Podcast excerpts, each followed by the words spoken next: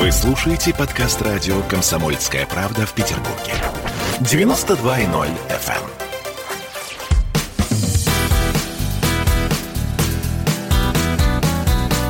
Легенды и мифы Ленинградского рок-клуба студии радио «Комсомольская правда» в Санкт-Петербурге в программе «Легенды и мифы Ленинградского рок-клуба» у микрофона Александр Семенов. Здравствуйте, рокеры! И у нас сегодня в гостях великолепный музыкант, потрясающий человек. Э, о нем можно говорить э, часами, но лучше, если он расскажет о тебе сам. Э, вначале обращусь так, как, наверное, должен должен был бы обратиться. У нас в студии Михаил Семенович Чернов. Здравствуйте.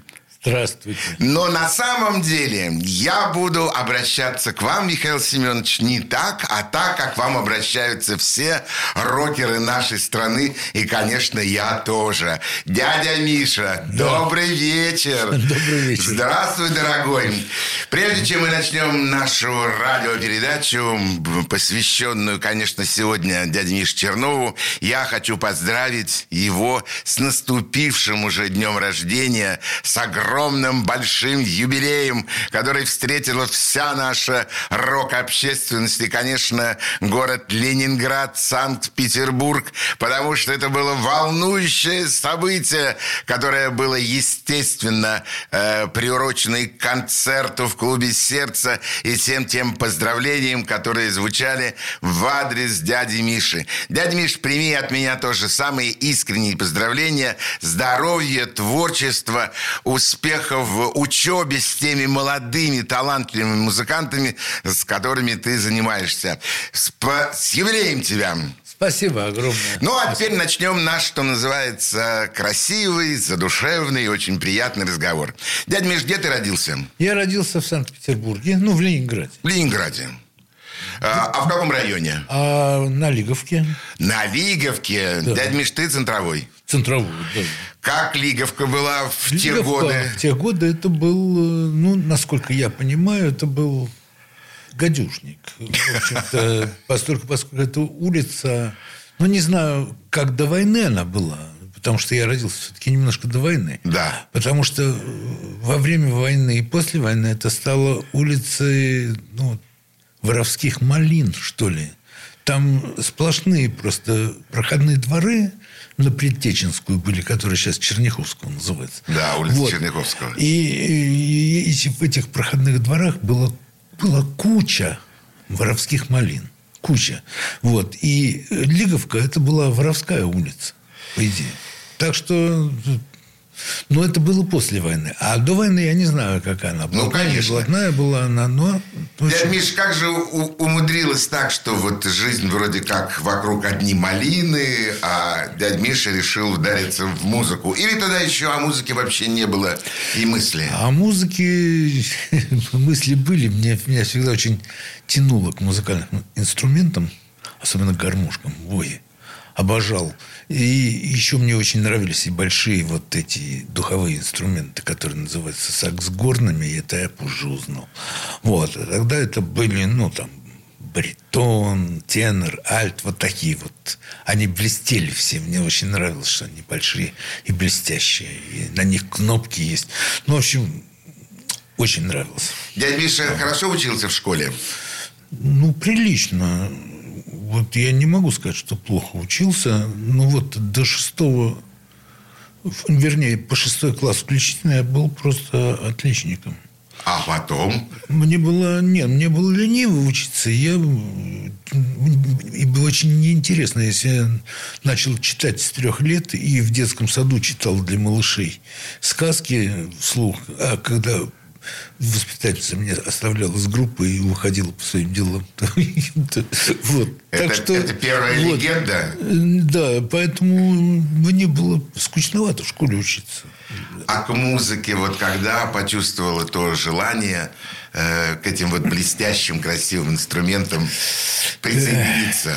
Присоединиться это было очень сложно. Вот. Дело в том, что мама моя, значит, она работала ну, на две ставки врачом скорой помощи. Практически свободного времени у нее не было. Она утром уходила и поздно вечером приходила домой. Все, и мы ее, в общем, она нас тянула с сестрой. Отец у нас погиб на фронте. Вот, и она тянула нас двоих детей, в общем-то, замуж сама не вышла. Почему-то, не знаю, была очень интересная женщина, в принципе, и за ней ухаживали какие-то там женихи, но она как-то не получилось у нее. Вот. И она вытащила нас с сестрой вот буквально тянуло. Конечно, не было времени водить меня в музыкальную школу там, или еще куда-то. Вот. И я был, в общем-то, правда, был под наблюдением соседей, но все равно в основном воспитание, воспитывала меня улица. Лиговка. Уличный. Да, уличный. Мальчишка был. Вот. Но дело в том, что моя сестра вышла замуж, когда мне было 10 лет. И а у мужа была гитара семиструнная. И вот я начал потихонечку учиться на ней играть. Ну, как учиться? Сестра мне что-то показала там, и я начал перебирать, в общем-то. В саду в огороде всякие там. А постарше стал, смотрю, у нас во дворе такие виртуозы там играют. В общем, я приходил, подслушивал, подсматривал – аккордик запомню, дома его э, тщательно отработаю. Ну, в общем, таким образом потихонечку начал поигрывать на гитаре. Но вообще-то я в это время уже был спортсменом и серьезно занимался боксом. Действительно, серьезно занимался. Вот. А музыка мне очень нравилась. И я, конечно, очень любил музыку. А так как у нас средства э, СМИ было тогда только одно – это тарелка радио, вот, и которая была включена целый день, и что там ни было, все я слушал. Хор Пятницкого, песни о Сталине там и прочие шедевры социалистического реализма, плюс последнее известие, почему я жутко возмущался. Ну, почему они говорят последнее известие? Когда они вот. не последние? А, когда они не последние? Все время я думал, что все кончилось. Последнее. Какое там последнее? Даже в рев пускался иногда. Ну вот, вот мы так э, немножко, что называется, вспомнили детство дяди Миши, э, бокс, э, серьезное увлечение музыка и спорт. Ну, я думаю, что после той музыкальной, того музыкального произведения, которое мы сейчас услышим, э, в исполнении, естественно, дяди Миши Чернова, мы продолжим наши воспоминания об юности, о становлении великолепного музыканта э, Михаила Чернова. Дядя Миш, что сейчас будем слушать? Сейчас это произведение, оно забегает немножко вперед, конечно, но это эллингтоновское произведение, называется не крутись вокруг меня. Слушаем.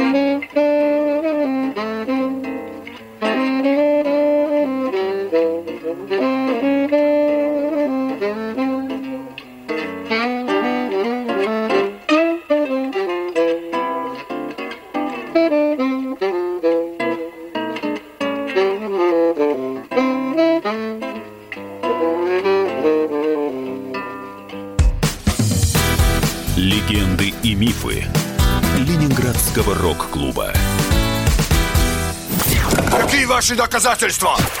Ваши волосы будут мягкими и шелковистыми. Я убью тебя, лодочник. Я сделаю ему предложение, от которого он не сможет отказаться. Ну, за понимание. Я вот думаю, что сила в правде. У кого правда, тот и сильней. Прошлое не дает себя забыть. Запахами, музыкой, фотографиями. Мы помним прозвища своих одноклассников, хотя самих их не видели очень давно. Мы до сих пор в памяти бережно храним правила дворовых игр. Все эти воспоминания оживают в программе «Дежавю». Меня зовут Михаил Антонов. По субботам и воскресеньям в 11 часов вечера мы говорим о том, что нас радовало и огорчало. Какими мы были раньше. Давайте вспоминать вместе. До встречи. Хулиганы.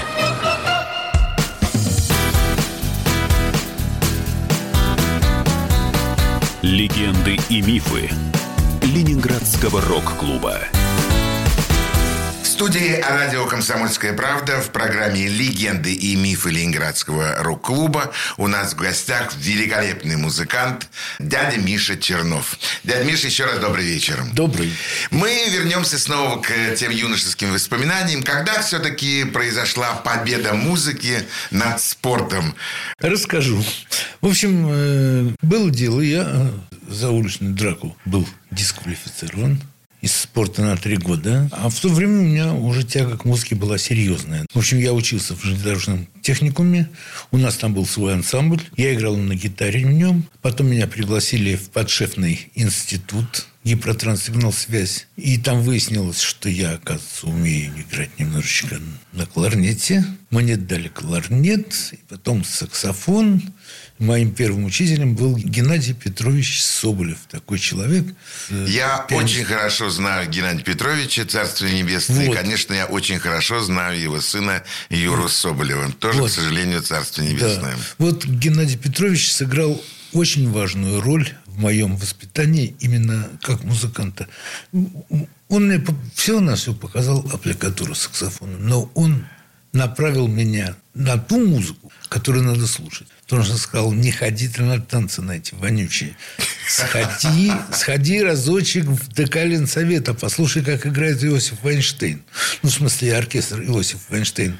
А там играли все звезды пи- питерского джаза тогда. Это был фантастический оркестр, фантастический на уровне американских оркестров. Э, Для наших радиослушателей, тех, кто не знает, Иосиф Ванштейн, оркестр Иосифа Ванштейна играл на танцевальных вечерах не только во Дворце культуры Ленсовета, но Ну, в там- Пятилетке, в Пятилетке, да. да. Это Да. были такие танцевальные площадки нашего города. Вот. Э, Дело в том, что оркестр Вайнштейна, там, там действительно там были потрясающие музыканты. Там Геннадий Гольштейн, Константин Носов, все известнейшие музыканты Питера там играли. И, э, конечно, играли совершенно не так, как на всех остальных танцах города. Вот. Та- Там люди не танцевали, они приходили просто слушать музыку. Потрясающий абсолютно оркестр. Вот как раз вот эта музыка меня и потащила. Потащила серьезно в джаз. Это было джазовое восприятие. Это было восприятие джазовой музыки, которая, в общем, полностью захватила тебя. А Да. Битлз, Битлз я еще тогда не... Их еще и не было. их еще и даже и не было Нет, но они, они были в проекте уже, я так думаю. Но это был э, конец 50-х, начало Да. 60-х годов. Они уже, наверное, все-таки были, просто до нас еще не дошли.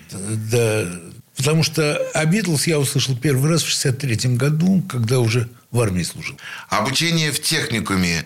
Не было желания пойти в, может быть, э, учиться музыке в Римского Корсакова или в Да Мусорского? нет, ну, техникум даже дорожного транспорта был. Совершенно другая, другой профиль. Просто когда меня взяли в армию, опять же, спецнабором, как железнодорожника, специалиста, вот, на второй день мальчишки наши из моей группы в одно подразделение, в один полк железнодорожный. Вот. И остальных, э, все иногородние, которые были не питерские, их отправили на офицерские курсы всех. А нас просто в школу сержантов. Вот. И в этой школе сержантов вот мы на второй день, ребята, там, там был праздник какой-то э, спортивный на стадионе. Играл оркестр полковой. И наши пацаны подошли, наглые абсолютно пацаны, потому что я бы в жизни не подошел. Стеснялся. И спросили, вам не нужен кларнетист? Они говорят, нужен. А у нас есть. И привели меня, значит. Так, послушай, ну что, говорит, сейчас попроси разрешения у своего командира отделения, чтобы он тебя отпустил с нами. Ну вот, в общем, они меня привели к себе в коптерку, в эту в оркестровую катушку, дали мне кларнет. Ну, ну ты знаешь, я ну, типа так, знаю. Примерно. Так, ну, говорит, прочитай строчку. Я взял, прочитал. И дядя Саша Бахрушин, это первый кларнетист, который меня как раз прослушал, говорит, а, парень, знаки альтерации знает, все, пойдет, берем. В общем, пиши, говорят, рапорт, э, значит, перевести в оркестр все. А я был курсантом. Я написал, значит, рапорт. Ну, жуткая, конечно, была бюрократическая такая операция, потому что я был курсантом спецнабором принят на офицерскую должность и вдруг рядовым в оркестр переводился. Ну, в общем, это... Но у меня получилось. Вот слава Богу. Главное, что тебя взяли в оркестр. Да, и из армии я уже вышел, извините, профессионал. Это года три, наверное. Я три, еще два года сверхсрочно от, отстоял. Мне надо было заработать и купить свой собственный инструмент. Саксофон и кларнет. И какой это был первый музыкальный инструмент, ну что, был у меня был роскошный кларнет абсолютно с британской выставки. Бессоновский кларнет.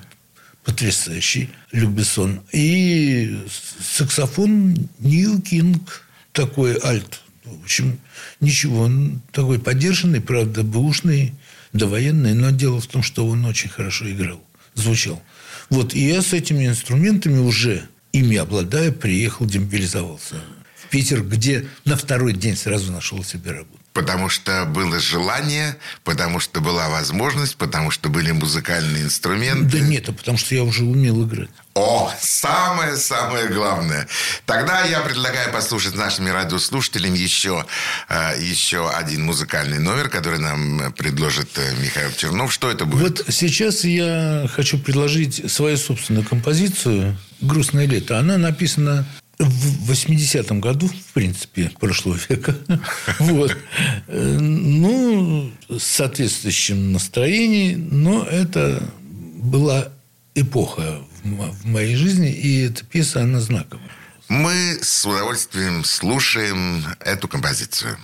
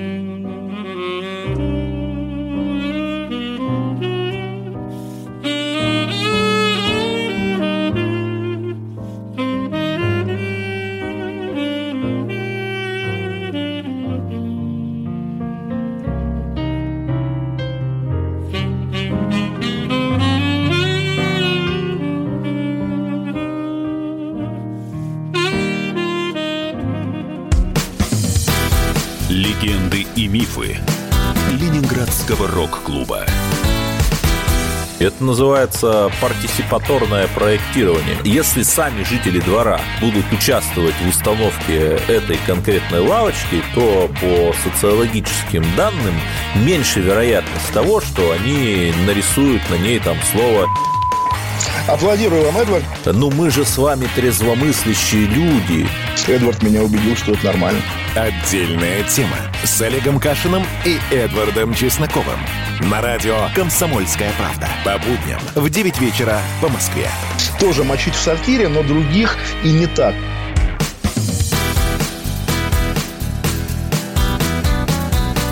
Легенды и мифы Ленинградского рок-клуба.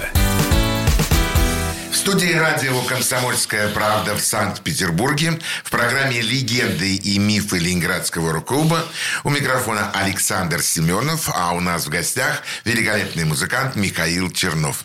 Дядя Миша, еще раз добрый вечер. Добрый. А, вот э, все. Михаил Семенович Чернов приезжает в Ленинград, инструменты есть, э, появилась работа. Сразу появилась Где? работа. В кафе «Север». Кафе «Север» на Невском. На Невском. Э, Да, напротив но- гостиного двора. Да, напротив гостиного двора. Но это был... Там было два «Севера» тогда. Один «Север» – большой зал, Да, а большой второй, ресторан. а второй был рыбный «Север». Вот. И вот в этом рыбном «Севере» я и начал работать с 67 года. И э, проработал там, ну, почти год. Вот. После чего был приглашен в Одесский эстрадный оркестр Одесской филармонии. Вот. Уехал туда работать. И там в Одессе проработал три года. Проработал с такими людьми, как Жванецкий, э, Карцев, Ильченко. То есть я их всех знал. Мы все, мы, это, это была одна компания. В общем, в принципе. Вот, э, и потом оркестр был очень неплохой. Руководил им Евгений Наумович Балатинский, ныне покойный. Вот. И оркестр играл в хороших традициях джазовых. Поэтому там играл и Михаил Костюшкин в этом оркестре в свое время, и Давид Семенович Голощекин играл, и Фред Вишинский даже э, опальный саксофонист такой был в Питерске, очень классный саксофонист, уехал в Америку. Вот. Ну, в общем, вот э, это был хороший. Ну, судя по тем именам, которые ты называешь, действительно, Давид Семенович Голощекин сегодня это эм, человек, э, у которого джазовая филармония Ну, да. в Санкт-Петербурге. Э, ну, это действительно музыканты, великолепные музыканты, умеющие действительно извлекать не только звуки, а извлекать душу из тех музыкальных инструментов, которыми они владеют. Э, дядя Миша, а почему Одесса? Почему такой необычная, такая гастрольная жизнь? Дело в том, что меня пригласили сначала в Ленинградский эс- эстрадный оркестр Анисимова первым альтом. Я пошел, вроде бы меня взяли, а потом в последний момент взяли другого, более опытного саксофониста, а я остался... И мне не вернуться ни в Кадбаске, в этот состав, в котором я играл, и, никуда мне не деваться. И тут Фред Вишинский мне сказал, говорит, слушай, говорит, Миша, а говорит, давай я тебе попробую сделать ангажемент в Одесский эстрадный. Вот. И он просто предложил Балатинскому мою кандидатуру. Балатинский пришел, меня послушал и сказал, что все, приезжайте. И три года в Одессе. Три года я в Одесском Потом, оркестре естественно, возвращение обратно в Ленинград. возвратился в Питер и, и в областной филармонии работал поначалу. В один прекрасный день увидел афишку, что музыкальное училище Римского-Корсакова открывает прием. На эстрадную специализацию я пошел. А Миша Костюшкин был там педагогом по саксофону. Я пошел, естественно, поступил. Естественно, закончил я его с отличием. Но заканчивал я уже у, у Гольштейна. Уже У у педагога. Геннадия Львовича Гольштейна. Это великий саксофонист. Более великого я просто в своей жизни не встречал. Вот, хотя я был знаком и с Джеки Маклейном, с американским саксофонистом, и с, с Фил Вудзом. Ну, ну, для меня Гена Гольштейн вот это не- несравнимый, неподражаемый абсолютно. Э, Удивительное дело, когда, э, дядя Миш, ты называешь такие имена, которые сейчас, ну, просто э, известны каждому, наверное, э, любителю музыки, тем, кто увлекается особенно джазом, конечно.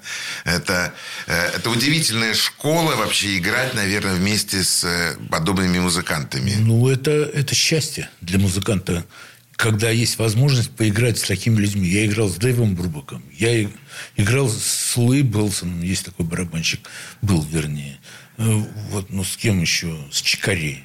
Чикарей. Да. Ну, То есть довелось с очень хорошими музыкантами поиграть. Находиться с ними на сцене – это э, удовольствие или тяжелейший труд? Это просто... Нет, я даже по-другому сказал. Я бы сказал эйфория. Ух, как!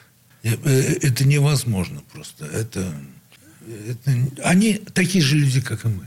Ну, вот такие же люди, как Только мы. играют лучше. Играют они здорово. Играют. Но они... Дело в том, что они не выпячиваются. И ты с ним себя чувствуешь как с другом. Вот нет вот такой зависимости атомной, чтобы тебя все время давило. Нет, ты раскрепощен полностью. И вот они тебе дают полностью раскрепоститься.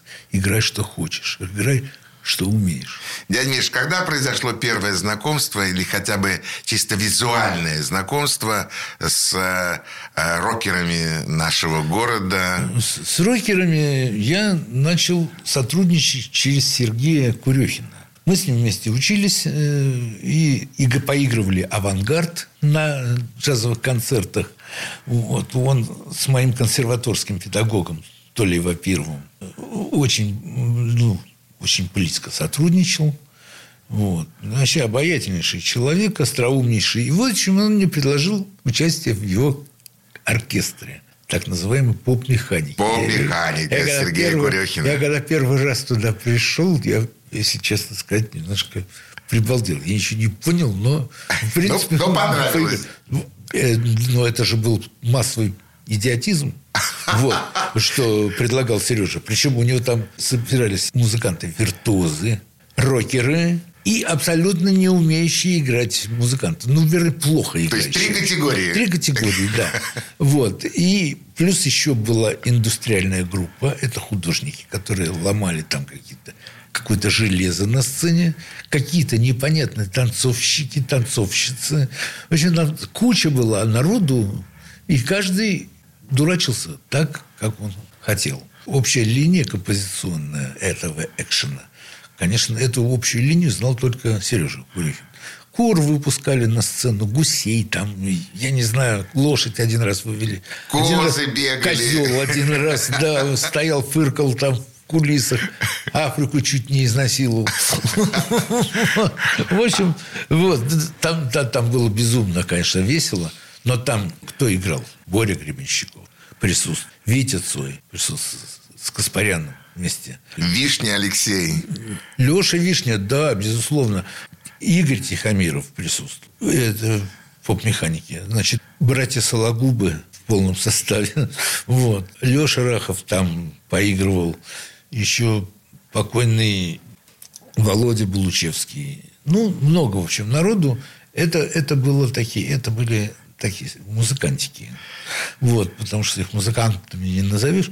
Но нам приезжал Сергей Летов, концертировал в этой... Ох, мы сейчас, наверное, будем вспоминать такие имена. Дядя Миша, я еще раз хочу, чтобы прозвучала в эфире еще одна композиция, которую ты предложишь нашим радиослушателям, и мы вернемся к этим удивительным воспоминаниям о поп-механике. Ну, Что сейчас будет звучать? Сейчас э, прозвучит э, композиция Джорджа Гершина «But not for me». э, Не для меня.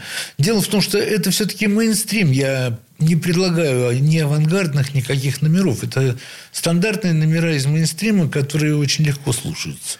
Вот. А играю я, играть я мог и такую музыку, и авангардную, какую угодно. Мне без разницы. Ну, а сейчас слушаем Гершвина. Слушаем. Легенды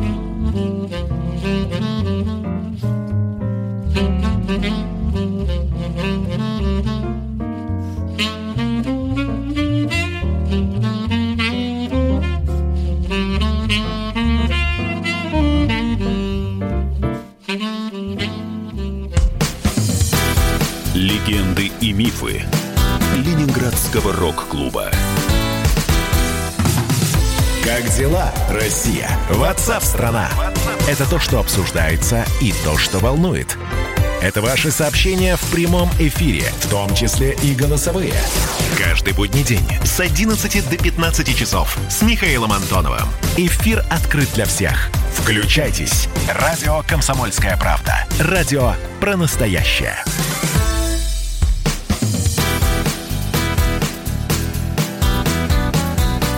Легенды и мифы Ленинградского рок-клуба. В студии радио «Комсомольская правда» в Санкт-Петербурге. В программе «Легенды и мифы Ленинградского рок-клуба». А у нас в гостях музыкант, который играл с огромным количеством э, наших прославленных рок-н-ролльных команд города Питера, Михаил Чернов. Дядя Миш, добрый вечер. Добрый. Ну, мы так потихонечку подошли из юности, из детства Михаила Чернова к тому э, столкновению его с э, рок-музыкой Ленинграда. И первое, что мы услышали, это, это тот проводник, который ввел его в э, рок-н-ролльную э, струю Петербурга. Это был, конечно, Сергей Курехин. Э, дядя Миша, а еще воспоминания об э, этом удивительном ансамбле поп-механики. Что еще запомнилось? Ну, дело в том, что я тогда очень тяготел к авангардному джазу. Вот. А там было где поиграть авангардный джаз. Жалко, что есть у меня прекрасный номерок записан на видео ВКонтакте. Называется он «Свинг» из поп-механики. Кто сможет, посмотреть, это интересно. Ну, что я могу сказать? Этот ансамбль мне много о рок-н-ролле рассказал. То, что я не знал. Я к рок-н-роллу относился как к художественной самодеятельности. Я никогда, я никогда не, не, не считал русский рок вообще какой-то серьезной музыкой, что ли. Вот. Но меня пригласили на один из роковых фестивалей, я посидел и понял, что ребята торчат точно так же, как и джазмены, только немножко по-другому. Думаю, ничего, это очень интересно. Мне кажется, что и можно и посотрудничать. То есть у меня уже возникло такое желание посотрудничать. Вот. И когда я познакомился с Майком Науменко, а это для меня человек, в общем, остался ну, столпом питерского рока. То есть я считаю, что это ну, честнейший рокер мира. Ну, так бы да, я сказал. Да, почему нет? Вот так бы я сказал про Майка покойного. Оплакивал его, конечно. Мы очень дружили. С Майком Науменко очень дружили. И вот такое ознакомление с рок-н-роллом, вот я такое основательное. Я, во-первых, через зоопарк получил, потому что я с ними выступал на шестом фестивале. Я на, помню. На рок. И, я помню этот фестиваль. Вот, и в то же время я познакомился с, с группой Алиса. С новой, уже с Кинчевым. Вот. Со старой я тоже был знаком с Задерием. Даже записал с ними одно, один альбом жуткий, который никому не советую слушать. Называется «Алиса в зазеркалье». Да сам отвратительный. Был такой, был такой альбом. Вот. Ну, это просто недостаток был технический, потому что не было никакой аппаратуры, было два магнитофона Яуза и все. Вот, и писали мы в школьном классе где-то. Это ужасно было. Не получилось, в общем, запись. И я считаю, этот альбом нулевым. А Тропила мне как-то на студии предложил записать с Кинчевым вот, э, песню «Идет волна», там соло саксофон. Ну, я записал. Да, есть такое. Вот, и оттуда пошло. А потом Кинчев пригласил меня на уже уч- участвовать в альбоме «Блокада», и блокада, весь, всю блокаду записал я. Дядя Миш, скажи мне, пожалуйста, а вот музыкант э, Кинчев и человек Кинчев – это одно и то же или это разные люди? Э, музыкант Майк Науменко и человек Майк Науменко – это одно и то же или это разные люди? Трудно сказать. Это вообще провокационный вопрос, конечно. Да. Вот. Но... Ну, во-первых, я от тебя слышу такие вещи, которые я на самом деле здесь в студии не часто слышу от музыкантов там об, о каких-то альбомах, которые на самом деле и не альбомы вовсе, и вообще о рок-музыке как о художественной самодеятельности. Причем мне это очень любопытно, говорит человек, который 20 лет проиграл вместе с группой ДДТ. 22. 22 года. Извини, 22 года. Так все-таки это были разные люди? Или... Да, значит так, Майк Науменко, это был просто рок-н-ролл. Это человек-блюз. Вот в понятии в моем. Он тяготел к ритм блюз. Он прекрасно знал эту культуру. Он прекрасно ориентировался в этой культуре. И я бы ему, как вот первому русскому блюзмену, поставил просто память. Ой, как вот. какие слова. Так, а что касается Кости Кинчева. Костя Кинчева его бросал и туда-сюда. То есть, э, он начал молодым мальчиком. Естественно, и потихонечку взрослел вместе со своей музыкой и со своими слушателями. Правда, слушатели у него все время подросткового какого-то плана появлялись, а он их перерастал, и ему было немножечко, конечно, обидно, что большие-то уходят куда-то кого-то другого слушать уже там, ДДТ, опять же, или чуть-чуть, того же Сукачева. Вот. А приходят малолетки, и, в общем, несерьезно. Это, это его подламывало Костя здорово. Потом он ударился в религию. В общем, я э, не знаю, у, у Кости абсолютно сейчас я не совсем его понимаю, если честно. Хотя очень люблю как человека, и потому что это тоже мой друг и, в общем, соратник, и мы вместе начинали, как бы, ну, я с ним вместе начинал свою рок-н-ролльную деятельность. Вот, поэтому это человек, которого я тоже очень уважаю. Ну, в принципе, конечно, слова, которые звучат сейчас от дяди Миши, они имеют э, быть. Потому что это действительно музыкант с большой буквы. Это действительно человек, который очень много сделал в нашей рок-н-ролльной культуре. И он имеет э, свое личное мнение и имеет э, на него, собственно говоря, право. Я хотел бы для всех наших радиослушателей, дядя Миша, для тебя тоже, сделать определенное приглашение. 7 марта 2021 года наш Ленинградский рок-клуб будет отмечать свое 40-летие. Ну, это я, конечно. Я, естественно, приглашаю тебя. Это будет э, новый клуб, клуб Н называется. Так. Время Н. Понятно. Э, да, находится он на биржевой линии, дом 12. Дядя Миша, я, я приглашаю тебя. Ну, а вместе с тобой приглашаю и всех тех наших э, членов Ленинградского рок-клуба. Приходите, это будет необычное событие. Ну, а также приглашаю всех наших радиослушателей, тех, кто любит рок-н-ролл, тот, кто любит настоящую рок-музыку музыку.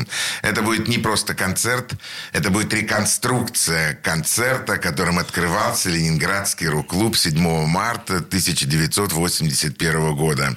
Вы увидите на сцене именно тех музыкантов, которые открывали Ленинградский рок-клуб «Зеркало», э, естественно, «Россияне», «Мифы», первый, «Мифы» и «Пикник», первый состав. Ну, а вести все это буду, естественно, я, как человек, который открывал Ленинградский рок-клуб рок-клуб. Вот это то, что мы хотели рассказать в нашей первой радиопередаче. Я беру слово с дядей Мишей, что он обязательно придет к нам еще раз. Мы запишем еще одну передачу с, с теми воспоминаниями, легендами и мифами о Ленинградском рок-клубе и о Михаиле Чернове. Дядя Миша, спасибо большое. Со всеми прощаемся. До свидания. До встречи. До встречи. Пока. Легенды и мифы Ленинградского рок-клуба.